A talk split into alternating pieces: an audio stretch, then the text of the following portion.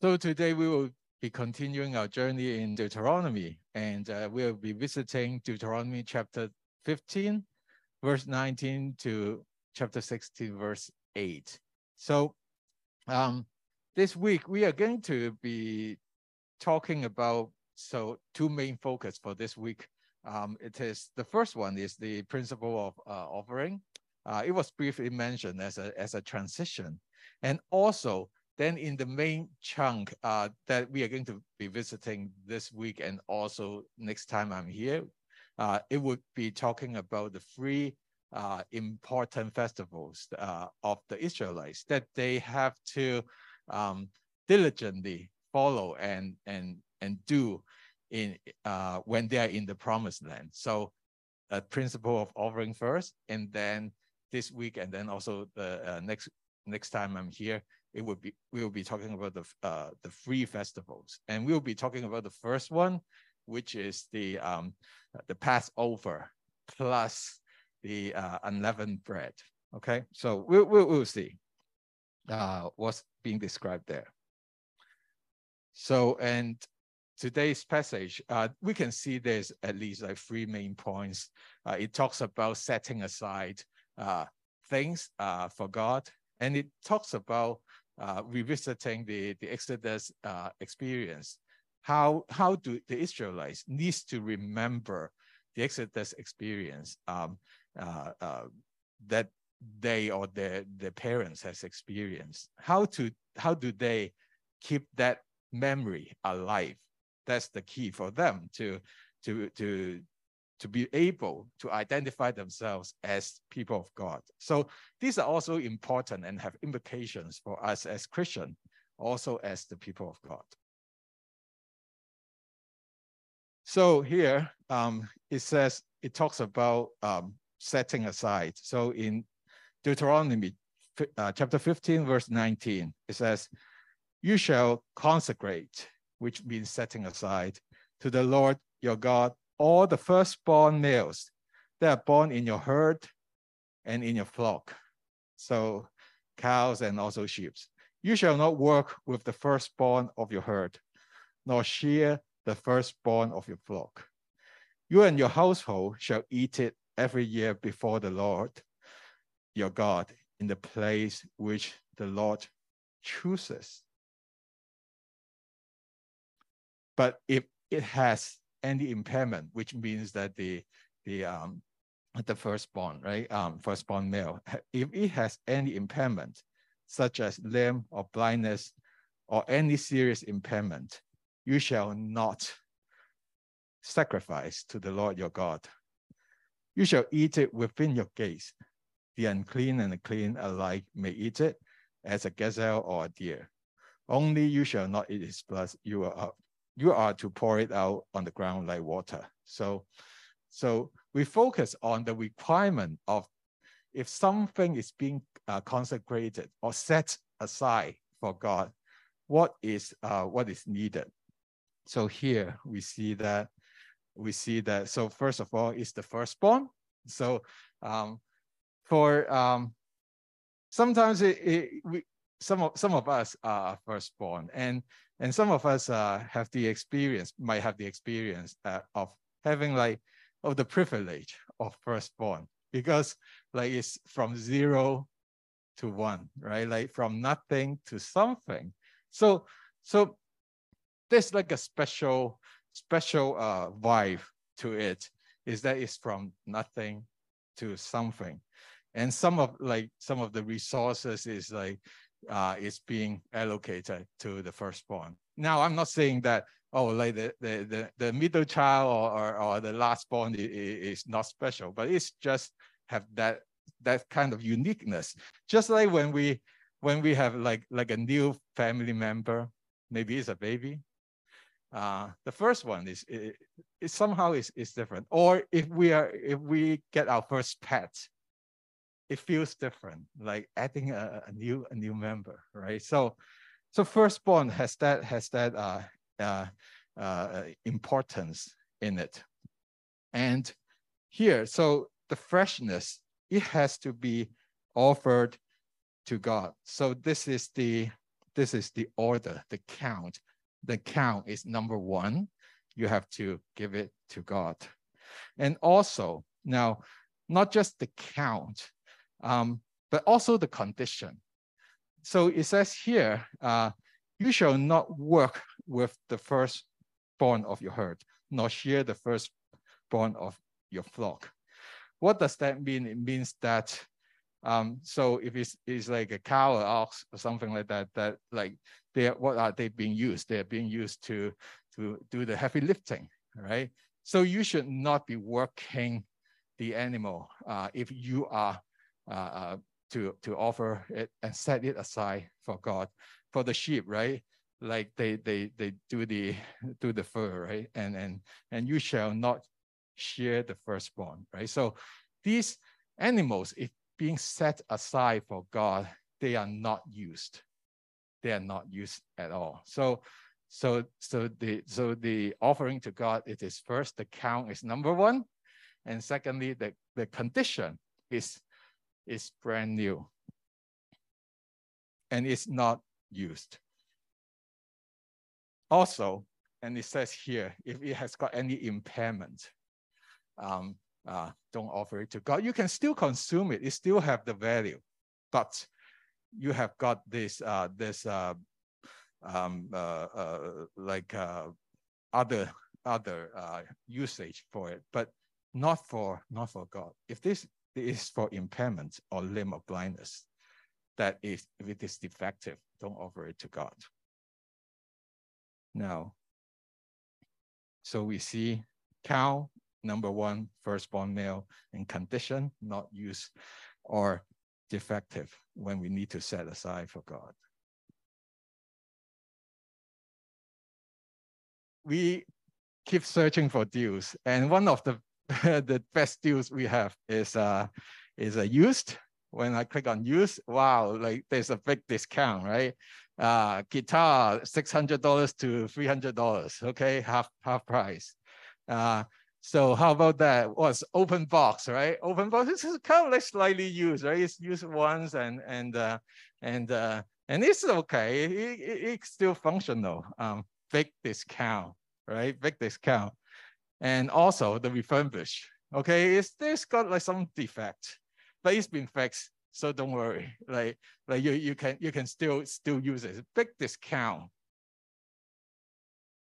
but for God is instructed there, nothing used, nothing over uh, open box, nothing ref uh, refurbished is not for God.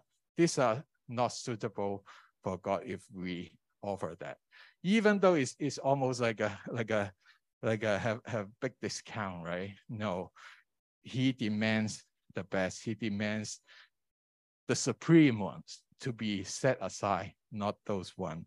Although sometimes it, it is appealing somehow for us to maybe to offer something less, something discounted, something that's not the supreme, not in the best uh, condition. Um, for the first, uh, when we when we when I think about the the application, right? The first when we talk about offering something first, right?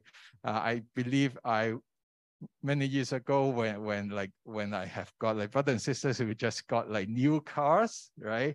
I would ask them, okay, hey, how about you offer your first uh 10,000 kilometers to God, right? Just to give ride to brothers and sisters, right? And uh and uh, I was like just just making a joke, thinking that there there probably is like no one will be doing something like that. Hey, I got my new car, and then and especially like now in, in COVID, like getting a new car is so, so difficult, right? Oh, getting that new car, and I'm just going to uh, dedicate my, like offer my, my first, uh, uh, uh first uh, 10,000 kilometers for, for, for, for God. It's, it's, it's quite hard, it's, it's quite hard to do that.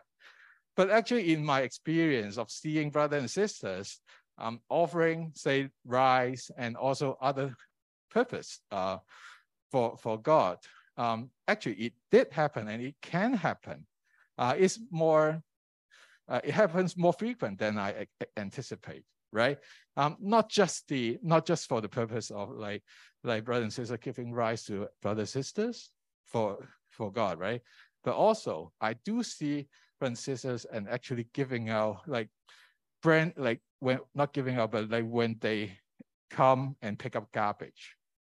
I was like, oh, like you just got this new car and you come here to pick up the garbage, which is like messy and stuff, and then go to the dump area, right? So in it, so so it's like brothers and sisters do practice, or I see them practice offering something that's fresh, that's brand new, that's first, um, uh, for the service of God, and uh, and also.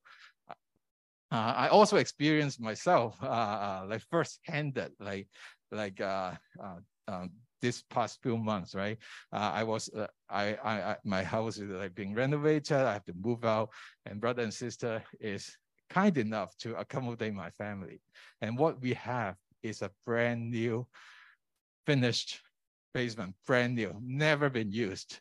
Like the like like the microwave and, and oven and everything is it's like it's just brand new, never been used. And and that's the generosity and the and the and the love that was being offered um, to God, and I'm and me and my family being the beneficiary of that, and I'm forever grateful. But when I reflect on this passage, what God has been demanding is nothing discounted, nothing open box. Now, um, in terms of what we have when we offer to God, what do we have in terms of our resources? Um, we have time, we have money. Um, and uh, what are the conditions that we of time of time say talk about time what is the condition of time that that we have when we offer to god I, I can give you an example of how how it is not like like the opposite example, right? The, the, the bad example. So when I was uh, uh, like much younger, uh, I was uh, like my parents asked me to bring, brought me to go to church. Okay, so when I was about 14, 13, 14, is is on the edge of like I've got that freedom of saying definite no, I'm not going to church. But during that time, um, I I find the service like really really boring. I don't know what the pastor is talking about. And I've got like zero, zero attention. And, and at that time, I'm not, I'm not a Christian actually, right? So I'm just being forced to, to go through service. And uh, so what I did is I, I trained myself um, to engage in a state of insomnia. So, so how did I do that? So on Saturday night, I would be deliberately like like doing like like watching TV and all this until like four or five. So so that so and and when I wake up, I'm I'm I'm not really really being like like awake, right? So I go there, I spend the majority time of service either sleeping with my eyes open or or or dreaming about something else. So I do have, and I did that for a couple of years. And I I can switch back, like going into that insomnia state and also and also really awake like pretty quickly. So so sometimes if you see me really being attentive, I might not be, right? Okay, so so and people don't recognize that. And, and it is like that stage, I'm offering what? I'm offering the worst condition of time uh, to God, actually. And and thinking that it's, it's, uh, it's okay. It, it, it's not a waste. It's, nobody's going to, to, to find out. So that's the, that's the way not to do it, right? Sometimes when we, in terms of like giving time to God, maybe we are already deliberately choosing to, to, to be tired, or we choose to be physically and emotionally drained before say coming to service, right? And And and like who who who is going to detect it? Like no one. I'm not going to see, hey, oh, it looks like you're you're, you're sleeping, or oh, the majority, or oh, he's sleeping, right? Like it's really hard to tell and detect, but God knows, and God knows the condition of the time that that we are that we we are giving to Him. So, so, and I hope that this is kind of like the reminder for us. Uh, when we offer something to God, especially in the in the regular time, uh, day in day out, weekly. Uh, uh, it says here uh, um, uh, annually, right? Like they like we what are we offering to God? Is it like the best condition, or or we are kind of offering the leftovers? Um, like out, out of our own choice. Sometimes we we we are very tired, we are physically and emotionally drained, and that's okay. But whether we we do that be like just to choose to, right? That that's the that's that's the key. So after talking about this uh, general uh, uh, principle uh, of offering, uh, uh, then the passage continues to talk about, as I mentioned in the introduction, is that the the, the three festivals uh, that the Israelites needs to be adhering to and, and following the commands. The first one is a combo. It's a combination of the Passover and the unleavened bread. So, and I just want to simplify uh, our, our understanding is, is, that like we've got like the, the, the Jewish calendar and we've got like our own regular calendar. So just say that, okay, it's like the first month and the the and the Israelites have this Passover and leavened bread uh, that is um, it's not exactly January because it lies actually in March and April of our calendar year, but we just say month one, right? First month, and we they have got the Passover and unleavened bread. So here in uh, verse uh, chapter 16, it says, observe the month uh, of Abib and celebrate the Passover to the Lord your God, for in the month of Abib, the Lord your God brought you out of Egypt by night. You shall sacrifice the Passover to the Lord your God from the flock and the herd in the place where the Lord chose to establish his name. So it is talking about Passover, but we'll leave that this Passover part um, to to the third point because because because like how the how the passage is being structured is that talks about this introduction to Passover, and then it talks about the unleavened bread, the festival of unleavened bread, and then elaborate on the Passover. So for the ease of our own understanding and the tidiness of uh, presentation, we'll just just do, uh, delay the Passover and uh, in, in 10 minutes or so. We will be visiting the, the unleavened bread. So it says here, and then you shall not eat uh, unleavened bread with it. So with, with, with the sacrifice. For seven days, uh, uh, uh, you shall not eat leavened bread with it. For seven days, you shall eat unleavened bread with it, the bread of affliction.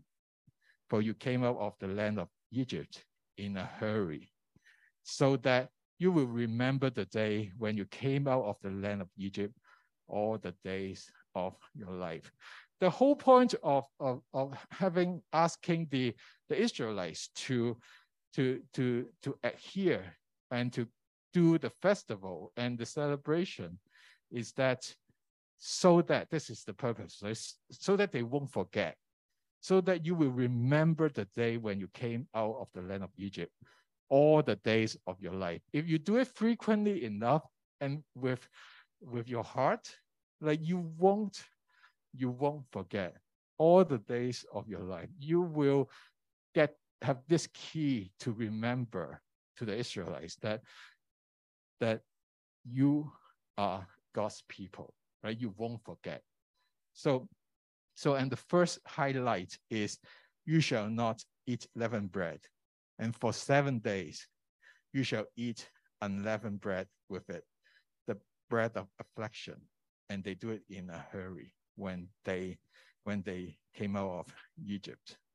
So this practice of eating um, un, unleavened bread. So imagine uh, throughout the years, uh, uh, throughout the year, there's like like the, the agent, the, the leavening, the process is so common, right?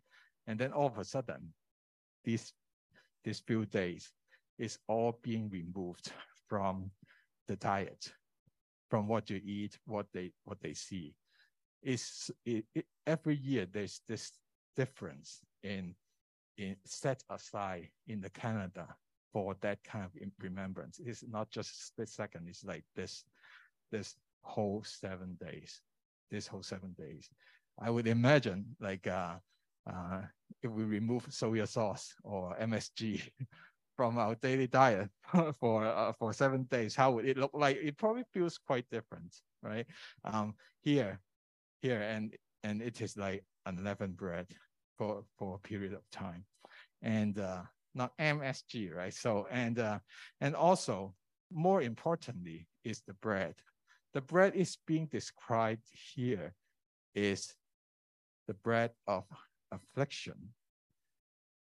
And also the second one is that you came out of the land of Egypt in a hurry, right? The bread have two meanings, affliction and also remind, remind them of that they are in a hurry because they don't have the time to really, really allow the bread to, to, to have that uh, uh, leavening.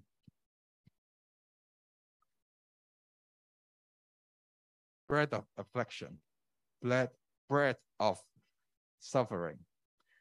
It reminds the Israelites how bitter or how bad the experience they have. The hardship in Egypt for the Israelites, whether they experience firsthand or they hear it from their parents, it is so bad that they have to cry out in sadness to God for help it is really bad. It is really tough on them. It is really tough on them. And and they were they, they were given all these tasks, right? But it is so much suffering in their life before the Exodus. And the bread, when they eat it, they have to be remember of the hardship and the toughness and the outcry of them um, uh, uh, for the life before the Exodus. It is so important for them to remember how bad it is in order to appreciate how good they are uh, in, in, in uh, right now. And also for, um, and also, so what kind of life is be, what, what was it like? What kind of life uh, the Israelites were leading before the rescue? Or without the rescue. This allows the people to relive or engage in the imagination how fortunate they are and how gracious God has been to rescue them. So, how well we remember depends on how one the perceive the pain uh, of the rescue uh, before the rescue of God. That before like the rescue of God, how our life, how miserable our life is. This is not trying to exaggerate or, or victimize ourselves uh, when we imagine how bad it is. But sometimes we do tend to forget. And for the suffering that we have as Christian before, before the rescue, what kind of affliction uh, are we experiencing before we know Jesus? For some, it is the helplessness of doing sin, committing sins. For some, the, the suffering, it is the never experienced love and acceptance from parents or primary givers, caregivers. And for some, it is the loss in life direction. And for some, it is the guilt and shame of how messed up and chaotic life is.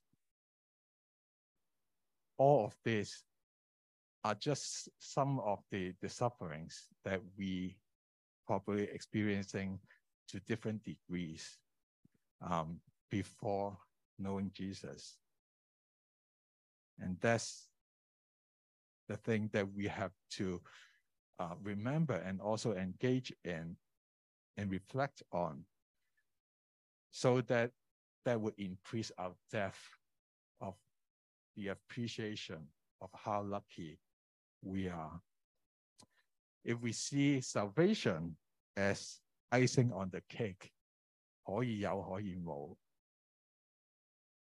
then it is really easy to forget. It's not essential.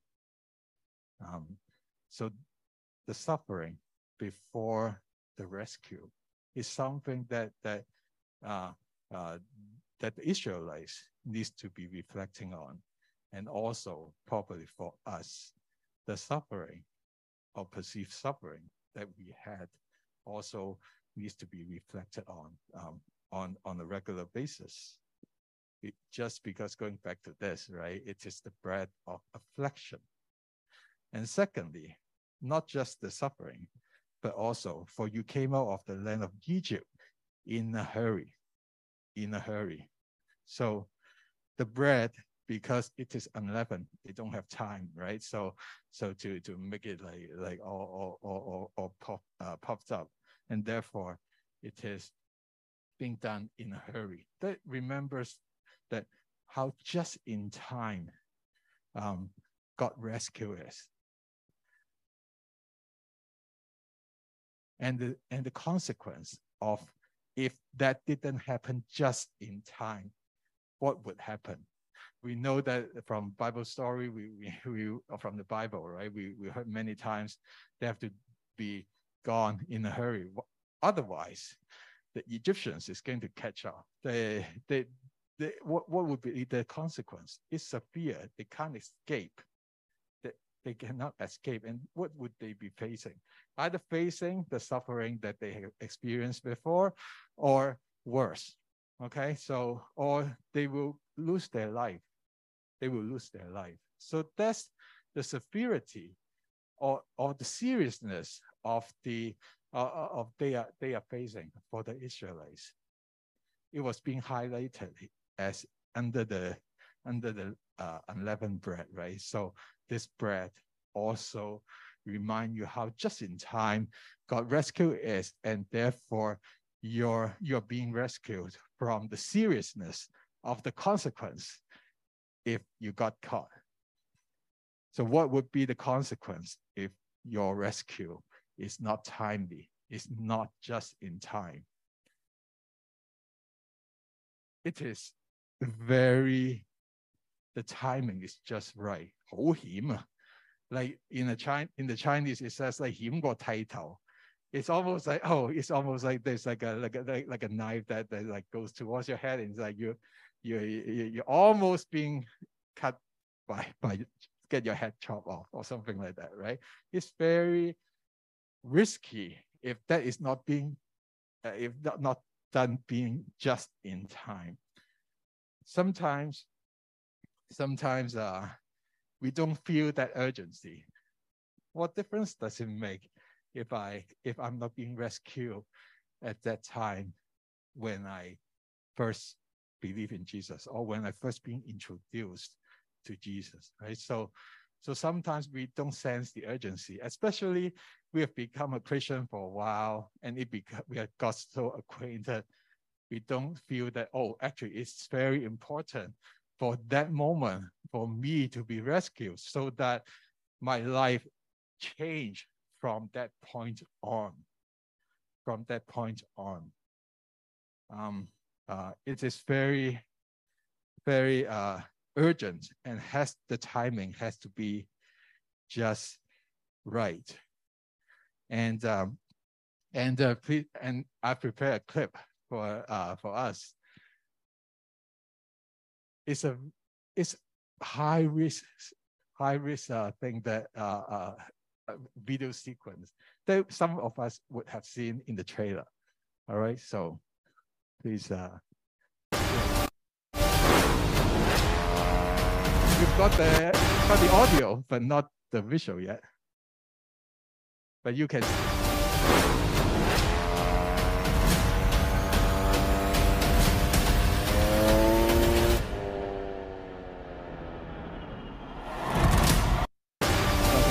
So Mission Impossible, okay?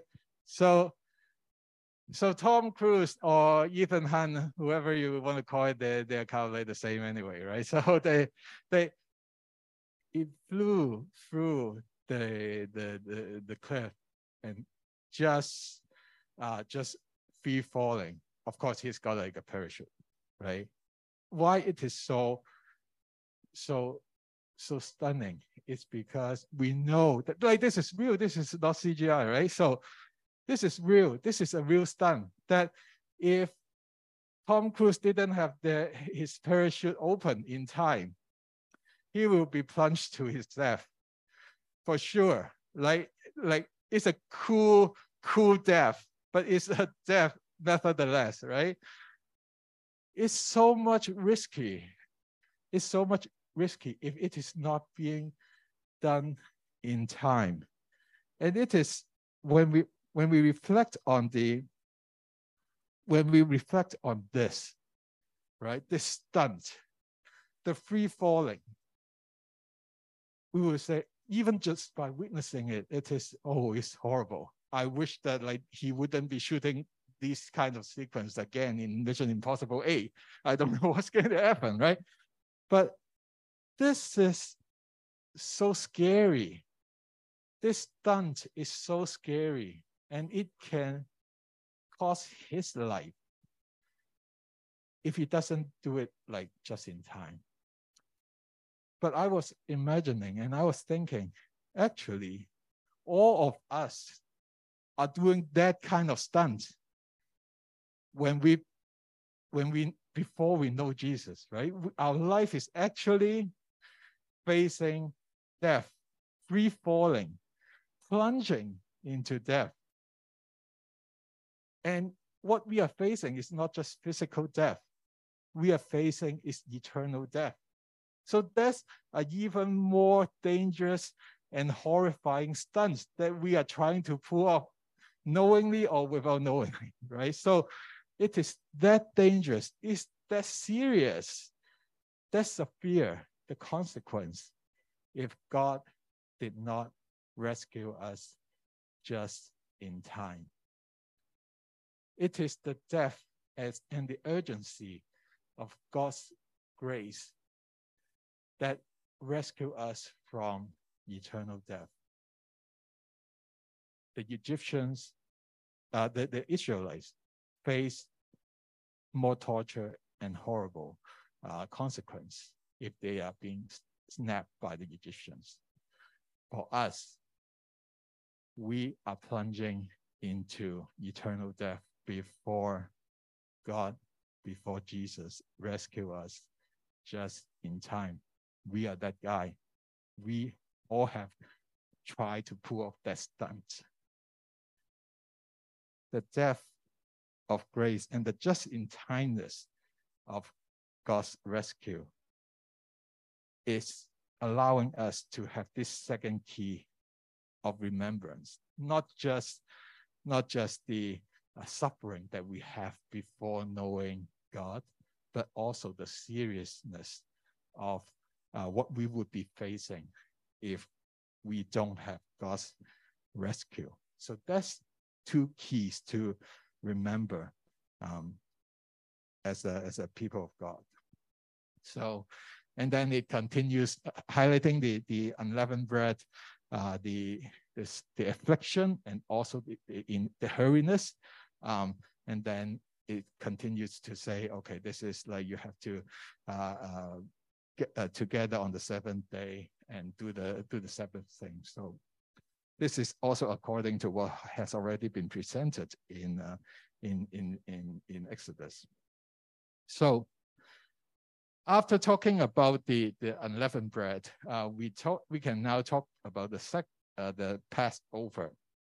So it says, and for the rest of the of the passage, it talks about the sacrifice. Um, so so it says here, uh, your the Lord your God brought you out of Egypt by night, and you shall sacrifice uh, the Passover to the Lord your God from the flock and the herd in the place where the Lord chose to establish His name. So this is a bit different from uh, from from what's being mentioned in Exodus, like they were doing in the household level. But now, when they have the promised land, they are being asked to go to that place that the Lord chose to establish his name uh, to do the sacrifice for the Passover as a as a as a as a group.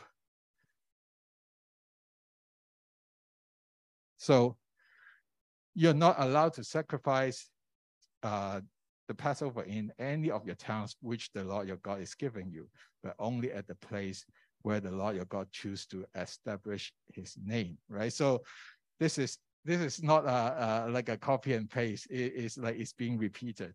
Um, uh, you're not allowed to sacrifice in any of your towns. So you want to do it at home? No, no, no, no, no. Do it at the at, at the place, the designated place that God is giving you, and only at the place where the Lord your God choose to establish his name, where, as we mentioned uh, a few times before, it is a designated area. It is where it was uh, uh, claimed that the presence of the Lord is so uh, prominent there. So things needs to be done there. And then so so why why why are they doing that? So all of them as a people of God can do that in a very focused area. So they do it together. When they are scattered, uh, they, they, they can do it, but also when they have got this place that was designated, the togetherness as the people of God uh, to offer that sacrifice is important.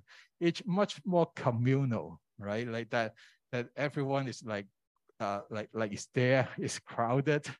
Um, the vibe is different and also the the the, the energy is different and also like the, it's kind of like cross cross uh, infectious if, if I can use that word right like it is very uh, each of the person is actually affecting one another when things are being done in a group together in a together setting so that's the togetherness and also what are the second requirement?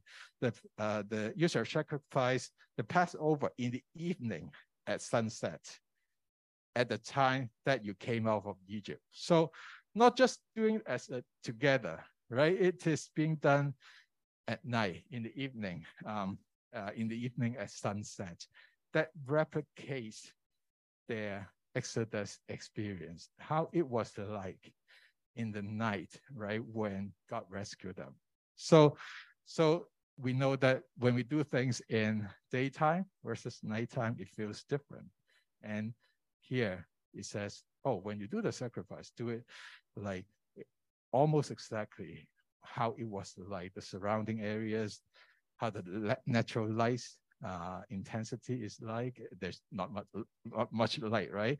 And uh, and and how how how hurried you are and how scared you are when you are doing uh, when uh, when the Passover first happened. Um, and we also all know that like this this is has this scary element because not just because of the night, but because of the Passover event itself, right? Like they're sacrificing uh, the lamb, get the blood on the doorpost so that who like the agent that's killing all the firstborn will pass over uh, from the household, right? So, so that's that's the scary part of it.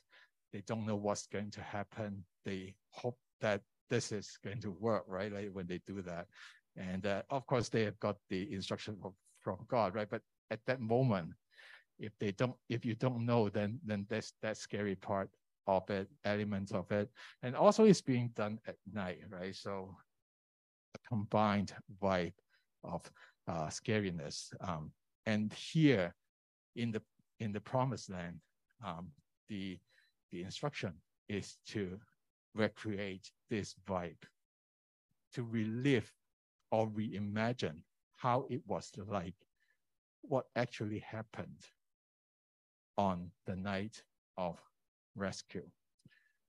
And lastly, it says, You shall cook and eat it in the place which the Lord your God chooses. In the morning, you will return to your tents.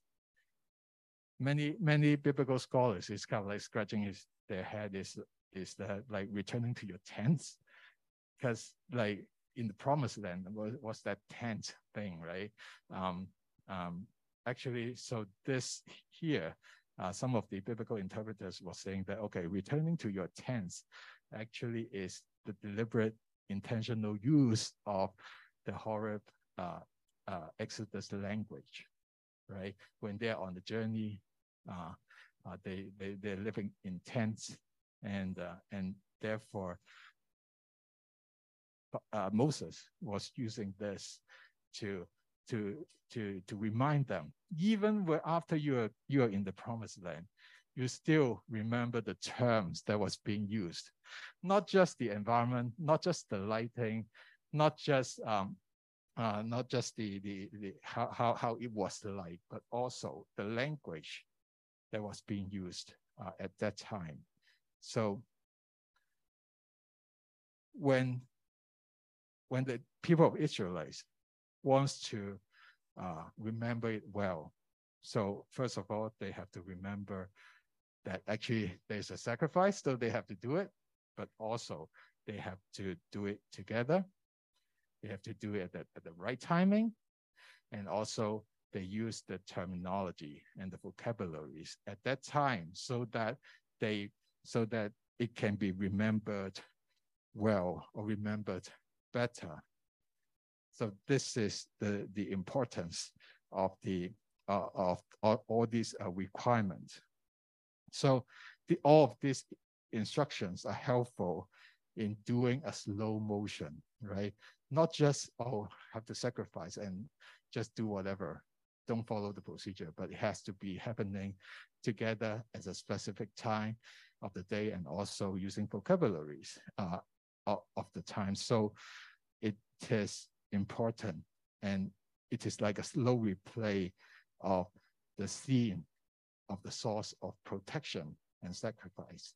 So to get to get this idea that a sacrifice was made so that the Israelites were protected. A sacrifice was made so that the Israelites are protected. So this is this this is important for them to commit to their memory of what actually happened. How about us Christians?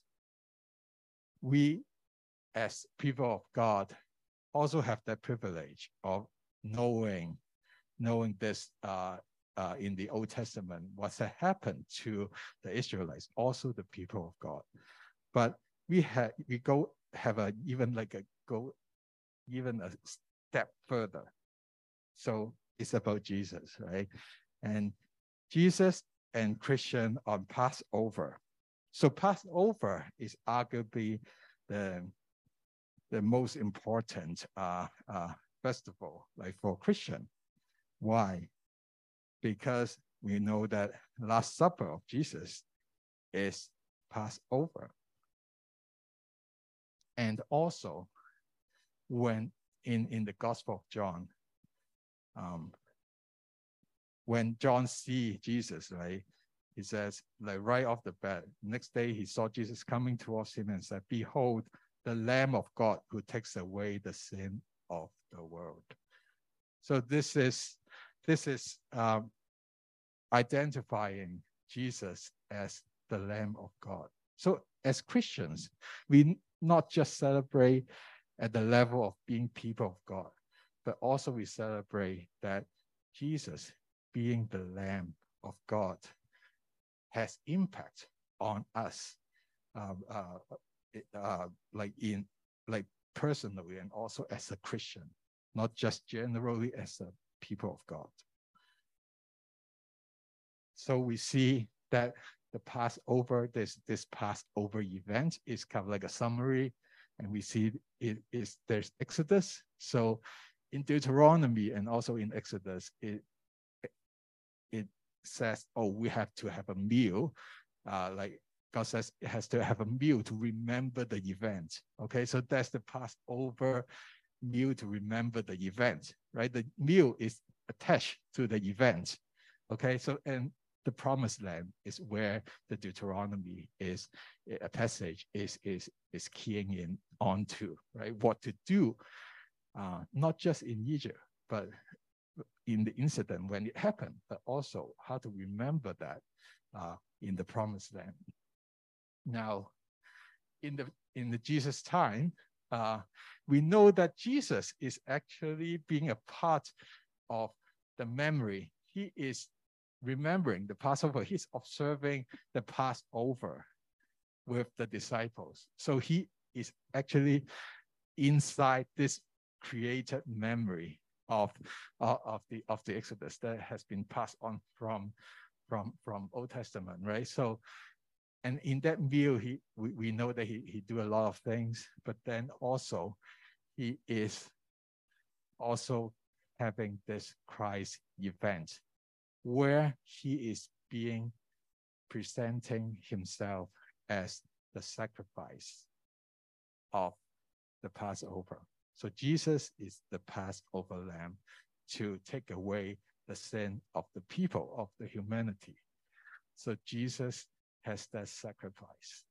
And then also, when remembering that meal, that event, he also says, hey, there's a meal that, that you, you, you guys should be doing um, in remembrance of me. So that also extend to the communion. And, uh, and all the Christians, all the followers of Christ can have that remembrance experience what we see that it is from the very first Passover up until now, including our own experience, God's grace reverbs, reverberates, actually echoes more and more. And when Jesus is being sacrificed as the Lamb of God, that's the climax. And then it broadens out to all the people and all, all the people in the world, um, not just to the Israelites. It's expansion of, uh, of what has been accomplished. So that is, if we observe this in the, throughout the history, God's grace is there, and God's grace is echoing and reverbing uh, with in increased intensity and even broader in in this world, even is happening right now. No, no wonder, no wonder when people talk about Deuteronomy, they talk about it is the gospel. It's gospel according to Moses. It's a part of the plan of God to bring good news to all who are suffering and all who needs God himself. And the point, same thing, a sacrifice was made so that the people of God is protected in the Deuteronomy time and also in our time. So when we see that this salvation is rooted so deeply way back into this Exodus event, what would be our response? We just maybe we just need to be more familiar with this Exodus story that has all this reverberation effect on uh, on the rest of the generations uh, and also to us on a personal level. So I hope that maybe realize and reflect deeper and deeper on God's rescue and may we respond with as much as we can, with as best as we can, because our God's grace is so big that it reverses throughout history, and our God is worthy.